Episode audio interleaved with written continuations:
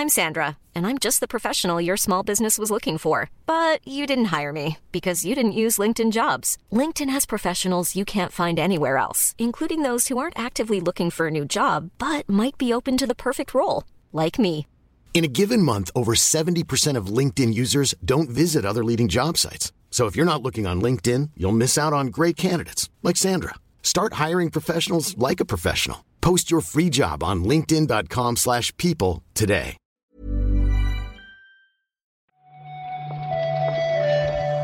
Buenos días, bienvenidas y bienvenidos a un nuevo Recarga Activa, el del 9 de junio del 2022, jueves. Es importante decir toda la fecha, decir el mes y decir el año, porque hoy pues es el primer día grande de, bueno, quizá el único día grande del Salmen Game Fest. Precisamente por eso, la actualidad está regulinchi.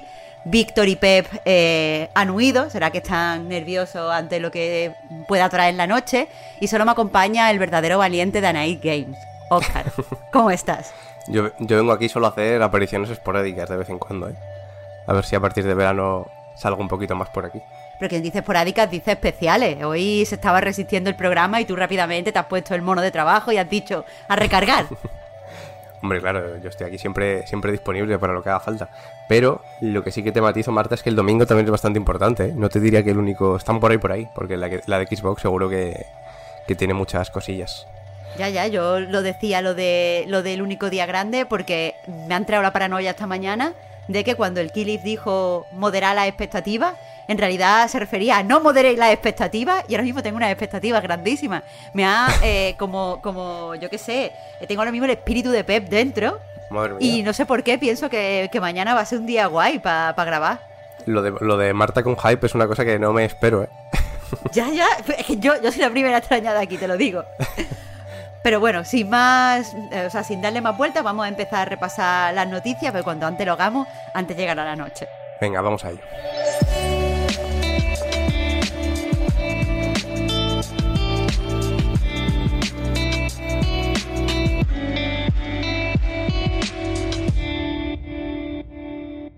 Empezamos de nuevo pues hablando del Fondo de Inversión Pública de, Arabia Saudí. Ya hace unas semanas comentamos que, eh, bueno, con esto de diversificar eh, las inversiones del país, pues habían invertido en Nintendo y recordamos que eh, pues invertir en videojuegos era uno de, los de los planes más importantes que estaba llevando adelante. Pero precisamente ayer con- conocimos que pues este mismo fondo de inversión había adquirido el 8,1% de Embracer Group.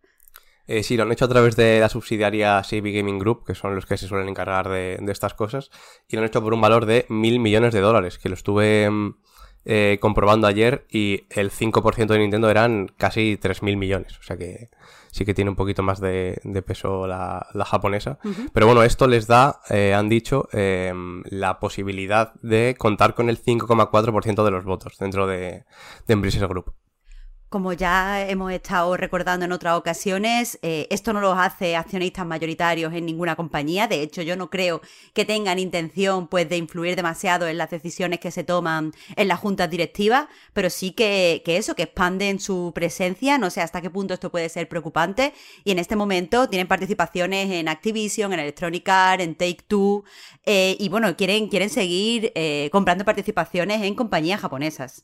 Sí, bueno, y aparte eh, creo que también tienen SNK, han participado también en, en empresas de esports, o sea que se quieren meter aquí en el, en el terreno de los videojuegos. Ya decían que esto iba un poco por eh, depender menos de los ingresos que provienen del petróleo al final. Bueno, al final esto es un tema muy complejo que pasa por eh, pues la fiscalización de las economías de los países y la eh, no depende de las producciones y bueno, es algo que sobrepasa eh, el recarga, pero que siempre está bien tener en la cabeza quiénes son la gente que produce y se enriquece a través de los videojuegos. Pero bueno, de, esto pasamos a una de estas noticias que, pues que no, no mola leer, no mola leer, porque de nuevo eh, tenemos que enfrentarnos a acusaciones de, eh, pues de crunch y de abusos laborales eh, pues dentro de la industria. En este caso, a través de un reportaje que ha publicado Kotaku, hemos conocido que el desarrollo de Fallout 76 eh, pues fue eh, bastante caótico, con cierta falta, o sea, ciertos fallos por parte de, los líderes del estudio, y que esto no solo se ha reflejado pues, en el desastroso lanzamiento, en el desastre de jueguito que es, sino también en, un éxodo del estudio. La, la, gente con más, con mejor currículum o con más experiencia ha terminado por irse. Sí, aquí viene mm, un poquito lo que decías, Marta, de que se traduce directamente en el, en el resultado final del juego, porque lo que nos contaba Kotaku era sobre todo que habían tenido muchos problemas técnicos por adaptar el motor, el Creation Engine, creo que se llama, que era el que se utilizaba para el modo eh, de un jugador, pero extrapolarlo al modo multijugador, ¿no? Con eso han tenido muchos problemas y es una de las cosas que eh, han sumado tanta cantidad de horas a los trabajadores. Y esto también eh, los esfuerzos centrados en adaptar el motor es una, uno de los factores que influyeron en esto que se, que se quejaba tanto el público, ¿no? Con el juego, que era la falta de NPCs, que no te encontrabas NPCs por ahí. Pues precisamente, a pesar de que al parecer em, eh, los trabajadores eh, querían meterlos, los diseñadores no los querían meter simplemente por, em, pues por esto, ¿no? Por, por centrar los esfuerzos en, en el tema del, del, motor. Pero bueno, más allá de esto, se habla también de que Todd Howard en teoría estaba al cargo del proyecto, pero tuvo que estar más pendiente de Starfield y al final se ve que no, no le dedicó demasiado. Y el que en teoría es el director de diseño, que se llama Emil eh, no, Pagliarulo, perdón, eh, decían que tampoco quería eh, involucrarse mucho en el, en el proyecto. Sí, de hecho, eh, creo que eso es mm, algo bastante importante que se deduce o que está presente eh, a lo largo de, de, todo el artículo, que es que había mucha, mucha desconexión entre lo que querían hacer los desarrolladores o lo que les apetecía o, sentían pasión los leads por desarrollar y lo que tenían que hacer en el juego. Y eso hizo pues que eh, no se pudieran ajustar al calendario, que muchas cosas pues se hicieran casi por obligación y todo esta, esta eh, pues problemas se iban arrastrando y iban haciendo que pues los desarrolladores que al final tienen eh, menos poder o menos presencia tuvieran que trabajar muchas horas para ir remendando los retrasos y para ir arreglando las cosas que no acababan de salir. Así que, bueno, pues de nuevo, grandes proyectos que demuestran que es muy difícil eh, seguir los calendarios de producción y que al final, eh, pues, hay un problema en la forma en la que producimos los juegos, o por lo menos en las formas es en el que se agendan los tiempos. Sí, y según la propia Kotaku hablan de que, de que tampoco es que la, los directivos hicieran mucho caso a las preocupaciones que había por parte de los diseñadores. ¿no? Claro, eso al final es muy temita de aquí del recarga, de la gente que produce los juegos y la gente que hace los juegos son gente muy diferente, que quieren cosas diferentes y que se fijan en, situaciones muy distintas. Así que, que, bueno, que al final esto es un tema al que se tendrá que enfrentar la industria. Eh, pero bueno, no todo van a ser malas noticias esta mañana, porque Nintendo, así como por sorpresa, eh, pues ha lanzado, ha publicado la demo de, Three Hops, de Fire Emblem Warrior Three Hops, que no es un juego a priori al que yo le tenga muchas ganas, pero oye, mm, que esté la demo, que te permitan jugar gratis los tres primeros capítulos, a mí me llama. Sí, yo tampoco soy muy de, de Musous en general, pero, pero sí, sí. Además, lo bueno mm, aquí sobre todo de, de esta demo, que fíjate Marta, yo no sé cuántos eran los capítulos que te dejaba, pues mira, los tres primeros, no sé cuántos eran en total, pero, pero bueno, aquí lo bueno es que se guardará el progreso de cara al lanzamiento del juego que llegará el viernes 24, que es dentro de, dos semanillas, básicamente. Con esto de la demo también se han, eh, pues, se ha enseñado el juego, vaya, a la, a la prensa, se ha hecho un hands-on del, del juego y la verdad es que los, las primeras impresiones publicadas, al menos en, en los medios extranjeros que he estado mirando, eh, son bastante buenas. Dicen que, que es un juego muy, muy satisfactorio, dicen que hay muchísimo contenido, muchísimas cosas que hacer. Eh, y que bueno, tiene un sistema de amistad que no es tan complejo, no es tan profundo como el que tenemos en, en Three Houses, el juego, el juego original, pero que igualmente a los que les gustaba esa, esa faceta del juego también van a poder disfrutar. Así que, que bueno, mm, sea o no sea el Musou nuestro género predilecto, a priori eh, podemos apuntar el calendario el 24 de junio. Sí, y, también parece, sobre todo, mm, yo creo que había una sensación parecida con el Irule Warriors, ¿no? Que a lo mejor pintaba peor de lo que podía parecer, pero a la gente le gustó mucho y yo creo que, esto es un poquito es un poquito análogo, ¿no? A mí me pasó, de hecho, con el Musou de Persona 5. Eh, no me llamaba nada, mm, lo jugué porque me llamaban, o sea, me gustan los personajes, me gusta eh, Persona 5 en general, la, franquicia Persona. Y sí que es verdad que es entretenido, sí que es verdad que es vistoso y este pinta bastante similar. Así que, que bueno, le seguiremos la, pista. La época dorada de los Musous va a ser eh, la década de los 2020, al final. Cuando lo has dicho así me ha dado pereza. Mm, cuando lo has dicho así me ha dado pereza. Eh, pero bueno, eh, lo que iba a decir es que le seguiremos la pista al Three Houses, pero no le seguiremos la pista. Quería hacer un pep, no me ha quedado bien, pero quería intentarlo. Bueno, no está mal, no está mal. Gracias, muy amable de tu parte. Pues no, le seguiremos la pista a la secuela de 1-2 eh, Switch, porque, bueno, pues se filtró ayer que Nintendo estaba desarrollando pues no sé, una, una, segunda parte que quería distanciarse de alguna forma en la primera, tenía un planteamiento muy, muy diferente, ahora nos cuentas, Oscar, pero que eh, pues las primeras pruebas con familias y tal ha dado muy malos resultados y han decidido pues, guardar el proyecto en un cajón. Sí, bueno, todavía no está del todo claro si lo van a lanzar o no.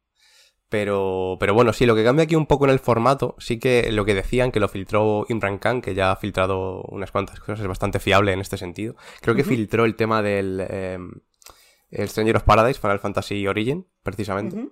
Y bueno, hablaba de que mm, el proyecto está inspirado en conceptos de la serie de eh, Jackbox Party Pack, ¿no? Estos que, tienen muchos más jugadores. Aquí se hablaba de que podría tener hasta 100 jugadores en algunos casos. Y eh, habría que utilizar el teléfono en algunos de ellos, ¿no? Como el Playlink de, de PlayStation, un, poco, ¿no? Y mm, un poco se supone que este cambio de, de concepto es para diferenciarse del primero, y para que no tupirse en ventas, ¿no? Que ya eh, se dijo ayer que, bueno, se, lleva sabiendo un tiempo, pero aquí era, era buen momento para recordarlo, que había vendido ya 3,45 millones de copias, que, que, no está mal, ¿no? Para ser básicamente una, una demo técnica de, de la Switch, en realidad. Y bueno, aquí es eso, eh, lo pudieron eh, probar dentro del público objetivo, que básicamente eran familias con niños. Y sí que hablaban de dos minijuegos en concreto, que había una especie de bingo y un juego de las sillas, ¿no? Y decían que en general los resultados eran muy negativos, como, como has dicho, Marta, como muy, muy aburridos, muy tediosos, y están pensando si eh, sacarlo. Sí que es verdad que, que sobre todo eso viene de parte de los desarrolladores, ¿no? Que, que hablan, según, según Khan, que, que no están del todo satisfechos y a lo mejor creen que el lanzamiento podría dañar la reputación de la compañía.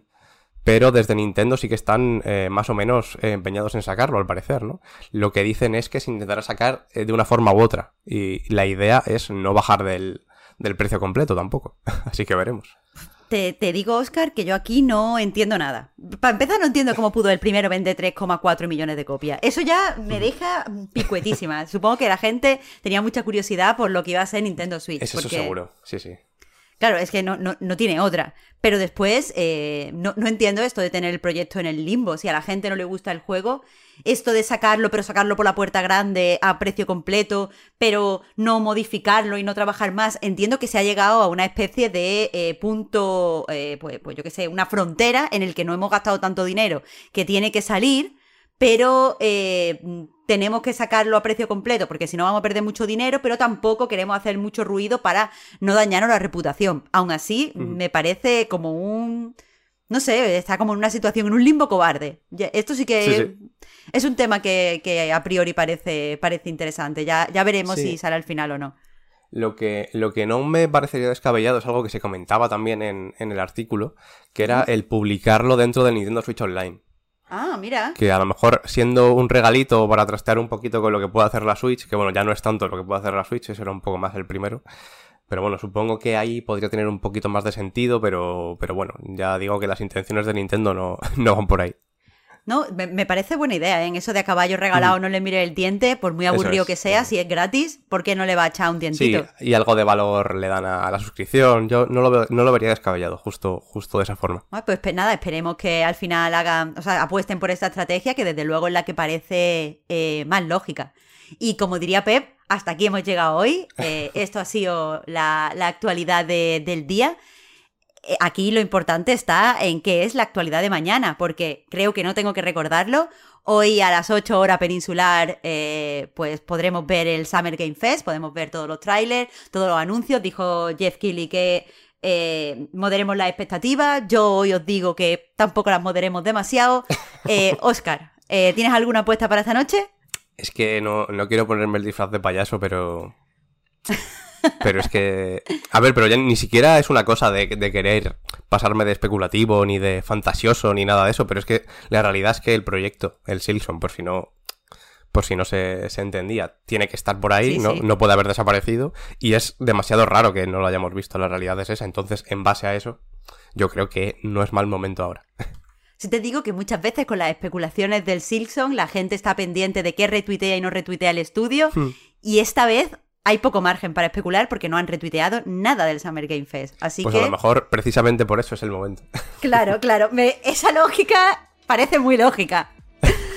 Pero bueno, sea, sea Silson o sea lo que sea, mañana os lo contamos aquí en el Recarga Activa y también os lo contaremos, evidentemente, en el podcast Reload, que mañana, pues por fin es viernes. Así que nada, muchas gracias, Oscar. Muchas gracias a ti, Marta. Y hasta mañana. Chao, chao.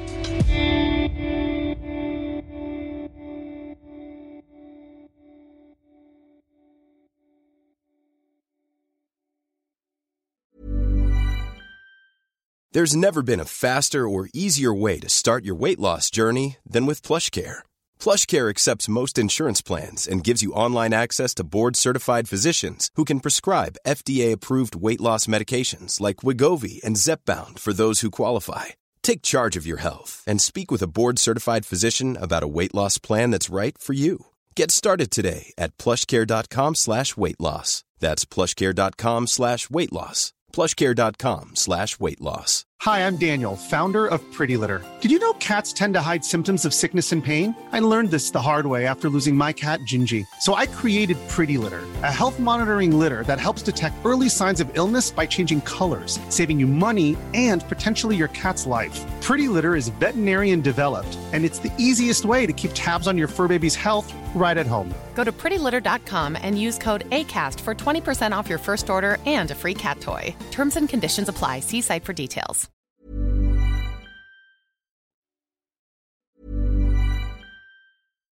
Hi, I'm Daniel, founder of Pretty Litter. Cats and cat owners deserve better than any old fashioned litter. That's why I teamed up with scientists and veterinarians to create Pretty Litter. Its innovative crystal formula has superior odor control and weighs up to 80% less than clay litter. Pretty Litter even monitors health by changing colors to help detect early signs of potential illness. It's the world's smartest kitty litter. Go to prettylitter.com and use code ACAST for 20% off your first order and a free cat toy. Terms and conditions apply. See site for details.